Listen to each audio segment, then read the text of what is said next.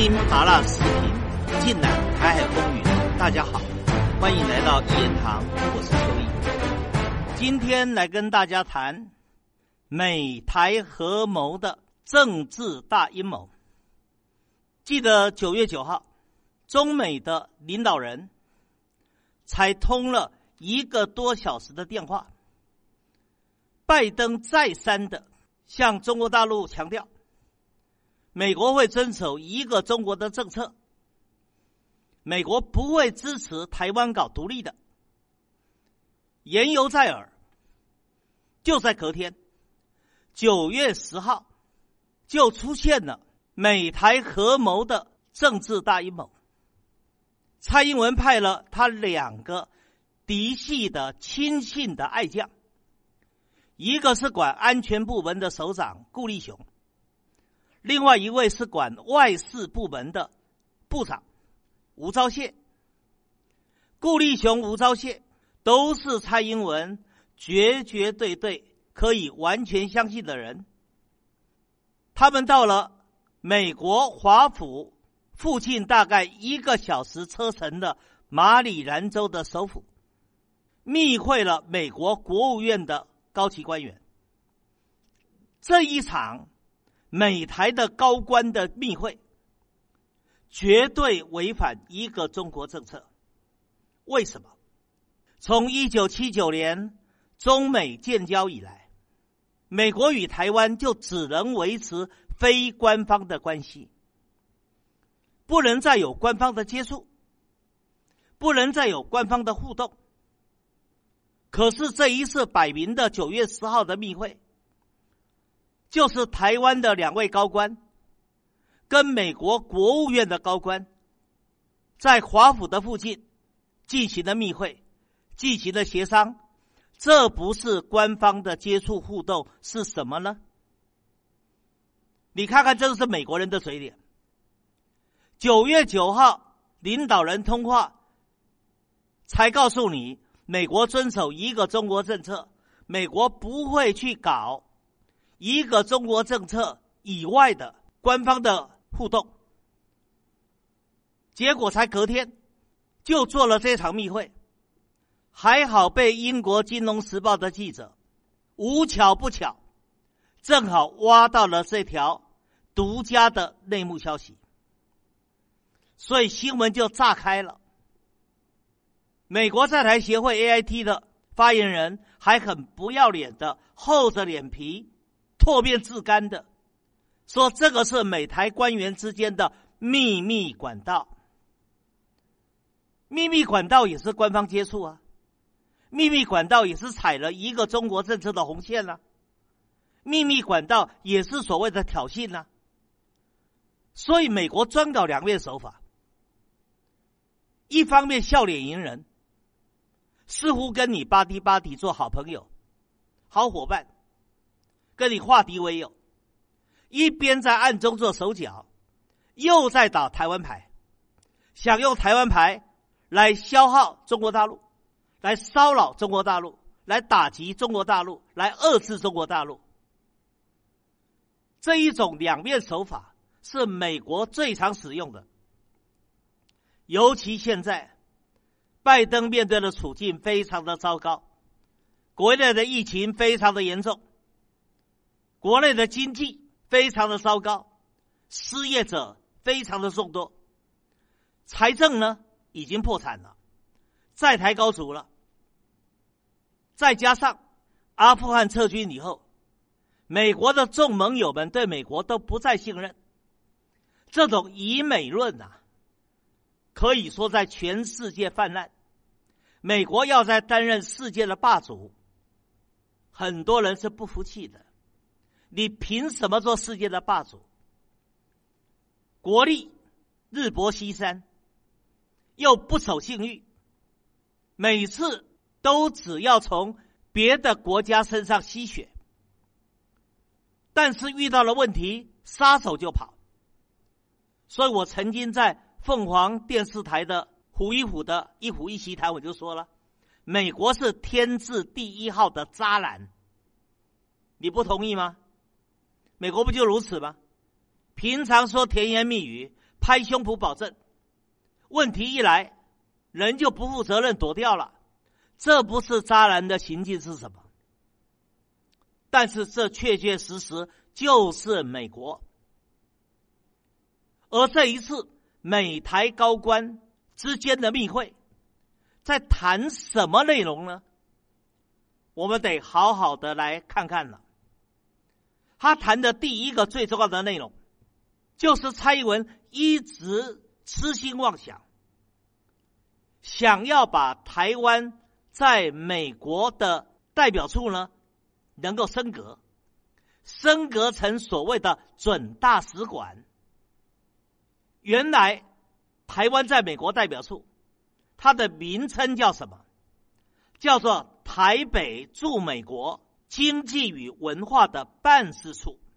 注意哦，他没有讲台湾哦，他讲是台北。台北是个城市，一个城市。住在美国的，而负责的是经济跟文化相关的办事处。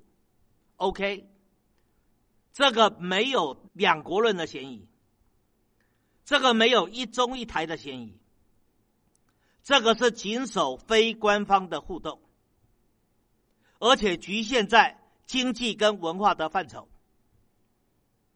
现在呢，蔡英文希望把它改成。台湾驻美代表处，记住，用台湾取代原有的台北，那就是从原来的城市台北变成蔡英文阴谋想要搞两国论的台湾，也就是台独想要独立建国那个台湾。当然了，你给蔡英文一百个胆，他都不敢做法理台独。可是蔡文搞的叫做。切香肠式的实质台独，所谓的台湾，不就是蔡英文要搞实质台独的一个表征吗？如果真的改成了台湾驻美的代表处，那就成为准大使馆哦。怪不得前些日子台湾驻美代表叫做什么肖美琴。已经对外连名片都印出来，叫做驻美大使，而别人也都称他萧大使。他已经以大使自居了。也就是说，如果真改成台湾驻美代表处，那就是代表美台之间已经有了官方的互动，或者叫做准官方的互动。也就是美台关系真的在法律的位阶上升格了。你不要忘掉前一段时间，为什么中国大陆跟欧洲的小国立陶宛闹得这么凶？为什么大陆还把驻立陶宛的大使召回？然后呢，也要求立陶宛把他驻北京驻中国的大使也召回？为什么搞到中国跟立陶宛几乎断交？就是因为立陶宛跟蔡英文当局勾结啊，要允许台湾在立陶宛设置台湾驻立陶宛的代表处，也就是所谓的准大使馆。这件事明眼人都知道，他就是暗度陈仓的台独案，所以蔡英文想促成这件事。当然花了不少钱，中国大陆没有办法忍耐啊，所以要给立陶宛发出最后通牒啊！你若真敢这么做，那中国大陆就不惜跟立陶宛断交，那所有的后遗症会随着中国大陆对立陶宛一波一波的制裁，绝对不让你立陶宛好受。这件事刚发生不久，哎，还在。喧腾之间呢，美国就跟着也搞同样的花样。美国这么搞，那不是火中取栗吗？不就是拿着汽油桶，要把中美的关系搞得更紧张、更白热化？而蔡英文竟然脑袋不清楚，也以为说可以利用这个时机提升美国与台湾之间的。官方的关系，他不是笨蛋吗？你一旦踩了中国大陆的红线，那就会逼得中国大陆非得对台湾启动军事行动不可。到时候你蔡英文有赢的可能吗？你只有两个可能啊，一个就逃亡啊，另外就投降啊。可是蔡英文明知死路一条，他也硬着头皮干。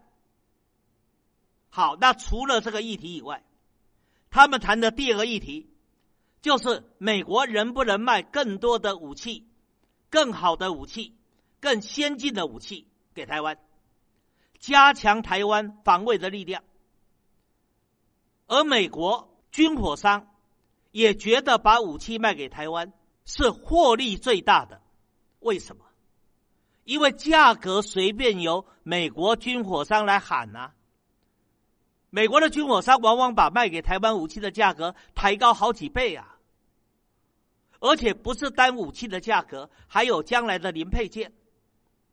除了将来的零配件之外，还有人员训练的费用，都要一层一层的加码。还有武器要让它不断的提升性能，还有研发费用。所以武器费、零部件的费用、人员训练费用，还有研发升级费用。全部摊在台湾身上，台湾就成为了冤大头，就成为了凯子。过去台湾是亚洲四小龙，钱多多，无所谓。现在台湾财政困窘，已经在台高筑，而且被民进党胡乱花钱的结果，寅时卯粮，台湾的财政几乎要枯竭了。美国对台湾还在虚索，虚索得到的利得。就分成三份嘛，一份美国政客拿，一份军火商拿，另外一份当然给给蔡英文了。所以蔡英文最喜欢要台湾的立法院多编点预算，让他买美国的武器，因为武器买的越多，回扣就越多，油水就越多，贪污的空间就越大。贪污好了，钱还可以直接放在美国，或者放在其他的免税天堂。一旦台湾有事，拍拍屁股走路。然后到了外面还可以富可敌国，这不就是蔡英文等人打的如意算盘吗？而这对台湾人民有利吗？台湾人民搞到最后连疫苗都没得打，只能够自己叫苦连天、呼天不应、叫地不灵。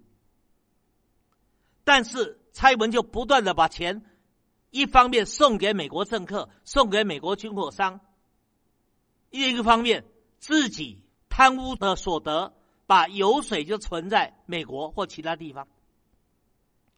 当然，除了这个以外，还有一件也是让台湾人民痛恨的事，就是商量要多进口美国的牛肉跟猪肉，而且这些美国牛肉与猪肉还不是正常的美国猪肉与牛肉，是含有莱克多巴胺的有毒的。美国猪肉跟牛肉，这对于台湾人民的健康，对于食品安全，负面伤害有多大？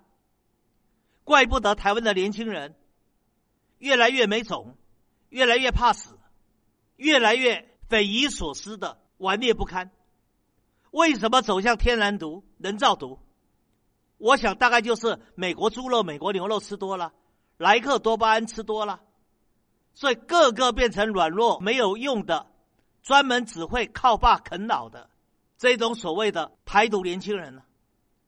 这些台独年轻人有任何的功用吗？